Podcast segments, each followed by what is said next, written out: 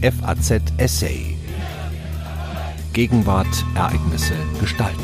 Revolution ist nicht ein kurzer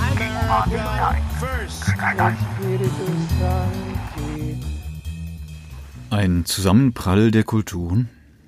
Vor 30 Jahren rief der iranische Revolutionsführer Ayatollah Khomeini zum Mord an dem Schriftsteller Salman Rushdie und seinen Unterstützern auf. Leben wir seither in einem neuen Zeitalter der Blasphemie? Ein Essay von Professor Dr. Gerd Schwerhoff. Es war alles andere als eine Liebesbotschaft, was am Valentinstag 1989 im Teheraner Rundfunk zu hören war. Zitat Hiermit informiere ich die frommen Muslime in aller Welt darüber, dass der Autor des Buches die satanischen Verse zusammen mit allen Unterstützern zum Tode verurteilt ist. Ich rufe alle Muslime auf, sie ohne zu zögern zu töten. Zitat Ende. Sollte jemand im Zuge von Aktionen seinerseits getötet werden, dann, so Khomeini, würde er zum Märtyrer. Dieser Aufruf des iranischen Revolutionsführers und geistlichen Oberhaupts des Landes wurde als autoritative Rechtsauslegung annonciert, als Fatwa. Der für westliche Ohren neue Begriff war schnell in aller Munde. Nur wenig später hatte der Schriftsteller Salman Rushdie den ersten Reporter am Telefon. Wie fühlt es sich an, so wurde er gefragt, von Khomeini zum Tode verurteilt worden zu sein. Nicht gut, antwortete Rushdie mit britischem Understatement. Insgeheim aber fragte er sich, so schreibt er im Jahr 2012 in seiner Autobiografie, ob er noch Tage oder Wochen zu leben habe. Rushdie schloss die Tür ab, zog die Jalousien herunter und verließ wenig später sein Haus, in das er nie wieder zurückkehren sollte. In den Monaten zuvor, nach dem Erscheinen der satanischen Verse Ende September 1988, waren Kritik und Proteste stets gewachsen. Indien und andere Länder verhängten Einfuhrverbote, in Großbritannien fanden die ersten Demonstrationen von Muslimen zunächst wenig Beachtung. Aber dann wurde in Bradford, der Curry-Kapitale in West Yorkshire, mit ihrem hohen Anteil von Migrantenfamilien aus dem indischen Subkontinent, am 4. Januar 1989 eine öffentliche Verbrennung der satanischen Verse inszeniert, ein Vorgeschmack auf die Tötungsparolen und die symbolischen Hinrichtungen, die das Leben des Schriftstellers von nun an begleiten sollten. Am 28. Januar erreichten die Proteste London. 8000 Muslime marschierten zum Hyde Park. Die Demonstranten in der pakistanischen Hauptstadt Islamabad am 12. Februar beließen es nicht bei Parolen wie Hängt Salman Rushdie. Sie stürmten ein US-Kulturzentrum und holten die amerikanische Flagge vom Dach. Die Polizei öffnete das Feuer und tötete mehrere Protestierende. Mit seiner zwei Tage später veröffentlichten Fatwa setzte sich Khomeini gleichsam an die Spitze des Protestes. Weit über Iran und über die Gemeinschaft der Schiiten hinaus wurde er zum Idol vieler Muslime, die ihren Glauben, ja ihre Identität durch die satanischen Verse geschmäht sahen. Nicht zuletzt dürfte der todkranke Revolutionsführer das Verdikt allerdings mit Blick auf die innenpolitische Situation seines Landes verfasst haben. Als ein Schachzug im Ringen zwischen Radikalen und Gemäßigten sollte die Fatwa eine Annäherung des Landes an den Westen torpedieren. Das Kalkül ging zunächst auf. Außerdem lag es nahe, nach dem zermürbenden und verlustreichen ersten Golfkrieg gegen den Irak ein neues Feindbild zu suchen, um die innere Schwäche und Zerrissenheit Irans zu überdecken. Der 1947 in Bombay geborene Salman Rushdie war längst ein international bekannter Schriftsteller. Sein Roman Mitternachtskinder war 1981 mit dem renommierten Booker Prize ausgezeichnet worden. Und schon im Alter von 13 Jahren war Rushdie nach England gekommen, hatte Geschichte studiert und als Werbetexter gearbeitet. Trotz einer eher religionsfernen Sozialisation blieb er doch dauerhaft von den mythischen Traditionen seines Herkunftslandes fasziniert und verwob sie in komplexer Weise in die Handlungsstränge seiner Bücher. Literaturkritiker priesen seinen magischen Realismus. Auch die satanischen Verse waren davon geprägt, insbesondere die in den eigentlichen Handlungsstrang eingewobenen Traumsequenzen eines Protagonisten, an denen sich die öffentliche Empörung der Muslime entzündete. Sie handelte vom Propheten Mahund, dessen religiösen Offenbarungen und seinem rigiden Regime in der Wüstenstadt Jahilia. Der Dichter Baal, der Gegenspieler des Propheten, kann sich zunächst in einem vornehmen Bordell verstecken. Dort überredet er die Prostituierten zu einem Rollenspiel, bei dem sie für ihre Freier die zwölf Frauen des Propheten mimen. Er selbst wird in die Rolle Mahuns gedrängt und heiratet die zwölf. Letztlich aber wird das Bordell geschlossen, die Frauen und dann auch Baal werden verhaftet und zum Tode verurteilt. Viele Details dieser Geschichte erregten den Zorn frommer Muslime, angefangen mit dem Namen Mahund, einem im Mittelalter von Christen verwendeten Schmähnamen für Mohammed. Über Jahiliya, Unwissenheit, als Pseudonym für Mekka, bis zu Unterwerfung als Name der neuen Religion, der auf Islam anspielt, Islam als Unterwerfung bzw. Hingabe an Gott. Besonders die Bordellszene fand heftigen öffentlichen Widerspruch, nicht selten in verzerrender Weise durch die Behauptung, die Frauen Mohammeds würden als Huren dargestellt. Rushdie seinerseits leugnete nicht, ein provozierendes Buch geschrieben zu haben, aber er beharrte stets auf der Unterscheidung zwischen seiner literarischen Fiktion und der geschichtlichen Realität bzw. der religiösen Tradition des Korans. Muslimische Kritiker ließen sich von derartigen Argumenten kaum überzeugen. In ihren Augen war eine freie literarische Bearbeitung der Lebensgeschichte des Propheten per se eine Gotteslästerung, ganz zu schweigen davon, wie die im Koran geschilderten Gestalten und Ereignisse hier verzerrt wurden. Der 14. Februar 1989 markiert für Salman Rushdie den Beginn eines fast zehnjährigen Leidensweges. Von einem Tag auf den anderen musste der Schriftsteller ein unstetes Wanderleben im Verborgenen und unter der ständigen Obhut von Sicherheitsleuten führen. Heute liest man oft von einer überwältigenden Solidarität mit dem Verfolgten. Tatsächlich formierte sich bald ein internationales Verteidigungskomitee, zu dem in Deutschland etwa Günter Grass und Günter Wallraff gehörten. Auf der anderen Seite unterstützten Stimmen aus den Reihen britischer Muslime den Mordaufruf Khomeinis, darunter der zum Islam konvertierte Sänger Yusuf Islam alias Cat Stevens. Rushdie sah sich überdies mit einer Tory-Regierung konfrontiert, die nur widerwillig den Schutz des Thatcher-Kritikers übernahm, dazu mit Teilen der öffentlichen Meinung, die die hohen Kosten für den Schutz seiner Person heftig kritisierte. Häufig wurde Rushdie eine Teilschuld zugeschoben. Er hätte wissen müssen, welche Reaktionen sein Roman auslösen würde, so der Tenor seiner Kritiker. Es dauerte viele Jahre, bevor öffentlicher Druck und eine entschiedene Haltung der internationalen Diplomatie Iran zum Einlenken bewegen konnten. Dabei spielte eine wichtige Rolle, dass 1997 durch die Wahl Mohammed Khatamis zum Präsidenten der gemäßigte Flügel gestärkt worden war. 1998 erklärten offizielle iranische Stellen, man wolle den Mordaufruf nicht weiter verfolgen. Im März 2002 wurde der Personenschutz für Rushdie aufgehoben. Über dem glimpflichen Ausgang, den die Sache für Rushdie nahm, darf nicht vergessen werden, dass die Fatwa viele Opfer forderte. Ende März 1989 wurden zwei belgische Muslime nach ihrer öffentlichen Kritik an der Fatwa unter nie geklärten Umständen erschossen. Kurz hintereinander kam es im Sommer 1991 zu Angriffen auf Übersetzer des Romans, wobei der Japaner Hitoshi Igarashi getötet und der Italiener Ettore Capriolo schwer verletzt wurde. Nie aufgeklärt wurde der Mordversuch am norwegischen Verleger William Nygaard im Oktober 1993. Als Rushdie Riot ging schließlich der nächtliche Brandanschlag auf ein Hotel im türkischen Sivas Anfang im Juli 1993 in die Geschichte ein, bei dem 37 Menschen ums Leben kamen. Er hatte vor allem Aziz Nesin gegolten, der zuvor Teile der satanischen Verse in der Türkei veröffentlicht hatte. Die Bedeutung der Affäre Rushdie weist jedoch weit über den Kreis der unmittelbar Betroffenen hinaus. Sie markiert eine welthistorische Zäsur. Den zeitgenössischen Betrachtern war das allerdings kaum bewusst. Alle Augen richteten sich damals auf den politischen Wandel in Osteuropa, der Anfang 1989 in Polen und Ungarn schon deutlich sichtbar war. Mit der Öffnung der Berliner Mauer am 9. November sollte er seinen dramatischen Höhepunkt finden.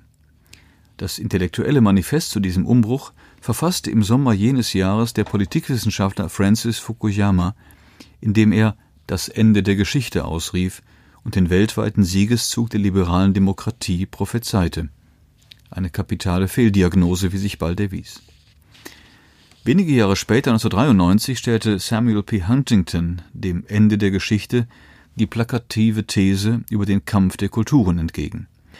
Nicht mehr der alte ideologische Gegensatz zwischen Kapitalismus und Kommunismus sei der Motor des Clash of Civilizations, sondern der Konflikt widerstreitender kultureller und religiöser Identitäten. Als wichtigste Bruchlinie rückte schnell der Gegensatz zwischen der westlichen Welt und dem Islam ins Zentrum der Debatte. Mit der Affäre Rushdie wurde die Frage der Gotteslästerung zu einem ihrer zentralen Kristallisationspunkte. Und sie sollte es bis heute bleiben. Weltweite Schlagzeilen machte 2004 die Ermordung des Regisseurs Theo van Gogh in Amsterdam. Sein Mörder rechtfertigte die Tat als Rache für die Beleidigung des Propheten durch einen Film, den van Gogh gemacht hatte. Mit dem dänischen Karikaturenstreit kehrte das Thema Gotteslästerung im Jahr 2005 vollends auf die Weltbühne zurück. In den folgenden Jahren rückte das französische Satiremagazin Charlie Hebdo als Vorkämpfer westlicher Meinungs- und Kunstfreiheit ins Zentrum der Konflikte. Den gewaltsamen Höhepunkt dieser Auseinandersetzung markiert das Attentat auf die Redaktionsräume von Charlie Hebdo am 7. Januar 2015, bei dem insgesamt zwölf Personen ermordet wurden. Wir haben den Propheten Mohammed gerecht, riefen die beiden Attentäter auf der Flucht. Alle diese Vorgänge stellen gewissermaßen eine Reprise der Rushdie-Affäre dar, allerdings mit charakteristischen Steigerungen und Unterschieden. Die Zahl der Gewalttaten und der Toten stieg ebenso wie das Ausmaß der weltweiten Mobilisierung, für die der Aufbruch ins Zeitalter der digitalen Kommunikation wesentlich war. Mediale Unterschiede lassen sich besonders im Hinblick auf die Streitobjekte selbst ausmachen. Ging es bei Rushdie um einen umfangreichen Roman, so standen bei den Karikaturisten der dänischen Zeitung Jyllandsposten ebenso wie bei Charlie Hebdo griffige Bilder im Mittelpunkt. Nicht alle waren so polemisch wie die Zeichnung von Knut Westergaard, dessen Prophetenkopf statt eines Turbans eine Bombe mit brennender Lunte trägt. Aber alle bargen angesichts des islamischen Bilderverbotes ein veritables Provokationspotenzial. Genau darauf zielte die Redaktion der Jyllandsposten. Mit der Veröffentlichung der Karikaturen sollte erprobt werden, ob die muslimischen Gemeinschaften so viel Schmähungen auszuhalten bereit seien, wie es das Leben in der liberalen Demokratie erfordere und als Bannerträger des französischen Laizismus beharrte Charlie Hebdo auf seinem Anspruch, sich über alles und jedes auf dem religiösen Feld lustig zu machen, über das Christentum, den Papst und das Judentum ebenso wie über den Islam.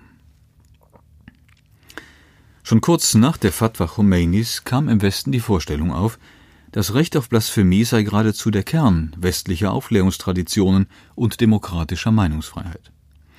Die Idee manifestierte sich etwa in einem filmischen Gedicht, The Blasphemous Bankett des englischen Schriftstellers Tony Harrison. Zu seinem fiktionalen Gastmahl lud er bekannte Religionskritiker der Weltgeschichte ein wie Voltaire, Molière, Lord Byron und Rushdie, dessen Stuhl allerdings symbolträchtig unbesetzt blieb. Als sich Harrison und der verfemte Autor wenig später im wirklichen Leben trafen, kreiste das Gespräch nach Rushdies Erinnerung ebenfalls um die Gotteslästerung als eine der Wurzeln westlicher Wissenschaft und Kultur. Indes spielt die Gotteslästerung in der vom Christentum geprägten Geschichte des Westens keine ganz so eindeutige Rolle, wie mit diesen Äußerungen suggeriert. Sicherlich, seit dem Hochmittelalter überboten sich Theologen in der Skandalisierung jener Zungensünde, mit der Gott und seine Heiligen in ihrer Ehre verletzt wurden. Es gebe kaum ein schlimmeres Verbrechen als die Gotteslästerung, mittels derer Christus gleichsam zum zweiten Mal gekreuzigt werde. In vielen Gesetzen stellten westliche Fürsten und städtische Gemeinschaften die Blasphemie als schweres Verbrechen unter Strafe. Erst im 18. Jahrhundert setzte sich die Auffassung durch, dass Gott keiner menschlichen Hilfe zum Schutz seiner Ehre bedürfe. Bis hierher fügt sich die Geschichte perfekt dem westlichen Narrativ, nachdem der heutige Islam in einer mittelalterlichen Glaubenswelt gefangen sei und einer nachgeholten Aufklärung bedürfe, um ebenso unbefangen mit der Schmähung des eigenen Glaubens umgehen zu können wie die Christen heute. Das ist allenfalls die halbe Wahrheit, denn in der Praxis war die Haltung gegenüber Blasphemie bereits in der Vormoderne zwiespältiger. Der christliche Alltag war durchsetzt mit lästerlichen Flüchen, Schwüren und Wendungen. Ich widersage Gott oder Gott ist nichts, gehörte in manchen Regionen zum gängigen Sprachgebrauch. So waren die Menschen erstaunt, wenn ein Inquisitor diese Wendungen allzu wörtlich verstand. Die pragmatische Toleranz war allenthalben groß und die Bereitschaft zur Denunziation von Gotteslästerern gering. Im Streit zwischen den christlichen Konfessionen und Glaubensrichtungen, insbesondere seit der Reformation, war der Vorwurf der Blasphemie allerdings eine gängige Münze zur Stigmatisierung des Gegners. Die eigenen Schmähungen ihm gegenüber empfand man umgekehrt als vollkommen legitim. Dass radikale Skeptiker als Gotteslästerer verfolgt wurden, trifft zu, ist aber nur ein Ausschnitt aus diesem komplexen Ganzen. Dazu gehört überdies, dass die Aufklärer den Tatbestand der Blasphemie keineswegs völlig abschaffen wollten. Gottesfurcht galt auch ihnen als Garantin für den Bestand eines wohlgeordneten Gemeinwesens, und der Schutz von Religionsgemeinschaften vor Beleidigungen bildete für sie eine unabdingbare Voraussetzung öffentlichen Friedens. So kam es nur in Ausnahmefällen wie im Frankreich der Revolution zu einer völligen Entkriminalisierung. In Deutschland wie in vielen anderen Ländern blieben einsteckige Bestimmungen Bestandteile des Strafrechts. Hier konnten Proteste und Anklagen gegen angeblich blasphemische Kunstwerke anknüpfen, die es in der westlichen Welt auch vor Rushdie immer wieder gegeben hatte. Zuletzt hatten sie sich 1988 gegen den Film Die letzte Versuchung Christi von Martin Scorsese oder gegen die Sängerin Madonna Like a Prayer gerichtet. Elf Jahre vor der Fatwa Khomeinis war es in Großbritannien sogar zur ersten Verurteilung wegen Blasphemous Libel seit über einem halben Jahrhundert gekommen. Allerdings beschränken sich Proteste weitgehend und das Bedürfnis nach staatlichen Eingreifen auf das Milieu christlicher Aktivisten. Mit der Rushdie-Affäre belebten sich nun auch wieder die innerchristlichen Kontroversen. Der Erzbischof von Canterbury erklärte eine Woche nach der Fatwa, er halte eine Verletzung der religiösen Gefühle von Muslimen für ebenso falsch wie diejenige von Christen, auch wenn er Aufrufe zu Mord und Gewalt verurteile. In anderen Ländern lebte die Debatte ebenfalls wieder auf, so in Deutschland, wo periodisch darüber gestritten wurde, ob Paragraph 166 des Strafgesetzbuchs über die Beschimpfung religiöser Bekenntnisse verschärft oder wenigstens strikter interpretiert werden sollte. Durchgesetzt haben sich derartige Bestrebungen nicht. Eher wurden einsteckige Strafnormen gestrichen, etwa im Jahr 2008 in Großbritannien. In den Debatten zwischen den Kulturen wurden den Blasphemiegesetzen die Rolle von fragwürdigen Kronzeugen zugeschrieben. Ebenso wie später in Dänemark scheiterten muslimische Verbände in England damit, die vermeintlichen Lästerungen strafrechtlich zu sanktionieren. Gesetze, die dem Christentum Schutz versprechen, schienen, dem Islam aber nicht. Das war für viele Muslime ein Sinnbild der westlichen Doppelmoral, zumal dann, als bekannt wurde, dass die spottfreudige Jyllandsposten Jahre vor dem Karikaturenstreit die Veröffentlichung einer Jesus-Karikatur mit dem Argument abgelehnt hatte, sie würde die Gefühle ihrer Leser verletzen. Auch im Westen, so wurde den Streitern für die Meinungsfreiheit entgegengehalten, gelte diese Freiheit offenkundig nicht unbegrenzt. Das bewiesen ja auch Gesetze gegen rassische Diskriminierung oder Volksverhetzung. Und so fanden es manche muslimische Beobachter nur folgerichtig, dass eine iranische Zeitung im Februar 2006 einen internationalen Holocaust-Karikaturenwettbewerb auslobte und diesen als Test dafür verstanden wissen wollte, wie es um die Meinungsfreiheit in der westlichen Welt bestellt sei. Das Problem der Blasphemie reicht demnach weit über das Feld des Religiösen im engeren Sinn hinaus. Schon einige Unterstützer Rushdies auf der Linken sahen sich eingezwängt zwischen dem fundamentalistischen Islam mit universalistischem Geltungsanspruch auf der einen und einem gleichermaßen von ihnen abgelehnten kulturellen Imperialismus des Westens auf der anderen Seite. In der Zwickmühle sah sich auch die Feministin Loretta Cotin Pogrebin. Einerseits hielt sie muslimischen Kritikern Rushdies entschlossen ihre Überzeugung entgegen, der erste Zusatzartikel der amerikanischen Verfassung über die Meinungsfreiheit stelle so etwas dar wie unsere Religion. Andererseits hielt sie als jüdische Intellektuelle die Einschränkung dieser Freiheit angesichts amerikanischer Neonazis und Holocaustleugner durchaus für erwähnenswert. Und hegte sie nicht Sympathien für die Forderung, Pornografie als Herabwürdigung der Frau verbieten zu lassen? Im weiteren Fortgang der Blasphemiedebatten wurden Stimmen, in denen sich Selbstzweifel äußerten, an den Rand gedrängt. Das Schlagwort Islamophobie machte weltweit Karriere als politischer Vorwurf und sogar als wissenschaftliches Konzept. Tatsächlich häufen sich seit 1998 Belege für rassistische Diffamierung und Stereotypisierung. Kulturkampf war noch eine der weniger harschen Vokabeln, sogar vom Bürgerkrieg zwischen Einheimischen und Muslimen war die Rede, auch wenn letztere in Aarhus, Bradford oder Zwolle geboren worden waren. Nicht selten wurden Religion und ethnische Gemeinschaft miteinander verwechselt, etwa wenn nach dem Van Gogh-Attentat im Teletext des niederländischen Fernsehens zeitweilig zu lesen war, der Täter habe ein islamisches Aussehen. So konnten im Zuge der Blasphemie-Kontroversen vertraute Schablonen der Fremdwahrnehmung aktualisiert werden. Demgegenüber forderten westliche Verteidiger des Islams mehr interkulturelle Sensibilität ein, auch und gerade auf dem Feld der Religionskritik. Es sei ein Unterschied, ob man den eigenen Glauben verspotte oder die Religion eines anderen Kulturkreises. Warnungen vor einem Rückfall ins Mittelalter gehören allerdings eher zum Instrumentarium der Verteidiger Rushdies und der Karikaturen. Martin Amis sah 1989 eine neue Inquisition auf den Rockschößen schwarz gewandeter Imame an die Macht gelangen. Doch noch kurz vor seiner Ermordung beharrte der Charlie Hebdo-Chefredakteur Stéphane Charbonnier auf der Unterscheidung zwischen Rassismus und Religionskritik. Zu behaupten, Zitat, man könne über alles lachen, außer über einige Aspekte des Islams, weil die Muslime viel empfindlicher reagieren als die übrige Bevölkerung, Zitat Ende, sei nichts anderes als eine Infantilisierung der zweitgrößten Weltreligion oder, noch zugespitzter, diese Annahme sei selbst diffamierend und rassistisch. Außerdem würde die Rücksichtnahme auf muslimische Befindlichkeiten auf lange Sicht Denkverbote entstehen lassen und letztlich die Meinungsfreiheit beseitigen.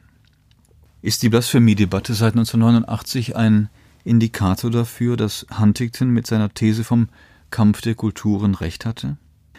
Rückblickend erscheinen Blasphemie bzw. Blasphemievorwürfe eher als ein Mittel, um diesen Konflikt erst wirklich in Gang zu bringen. Denn beim Clash of Civilizations handelt es sich um eine Kippfigur.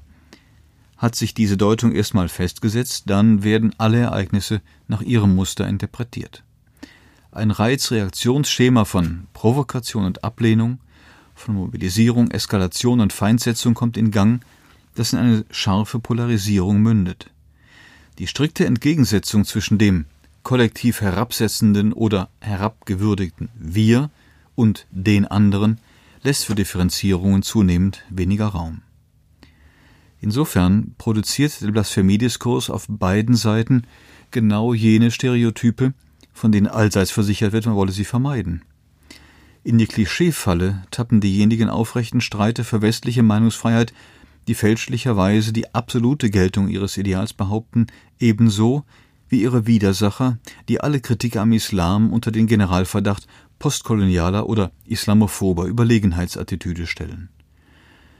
Für viele islamistische Verteidiger Mohammeds birgt die Blasphemie dagegen eigentlich eher eine Verheißung als eine Gefahr.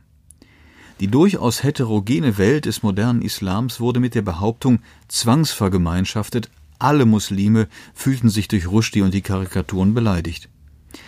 Der Erfolg dieser Strategie lässt sich nicht zuletzt an der im Westen weit verbreiteten Vorstellung einer kollektiven Bedrohung durch den Islam ablesen. Im Zeitalter der Blasphemie pflegen die vermeintlichen Lästerer ebenso wie ihre Fundamentalkritiker den Gestus moralischer Überlegenheit und heizen den Polarisierungskreislauf an, dessen Ende nicht abzusehen ist. Sie hörten ein Essay von Prof. Dr. Gerd Schwerhoff. Er lehrt frühneuzeitliche Geschichte an der Technischen Universität Dresden und ist Sprecher des DFG geförderten Sonderforschungsbereichs Invektivität, Konstellationen und Dynamiken der Herabsetzung. FAZ Essay. Ereignisse gestalten.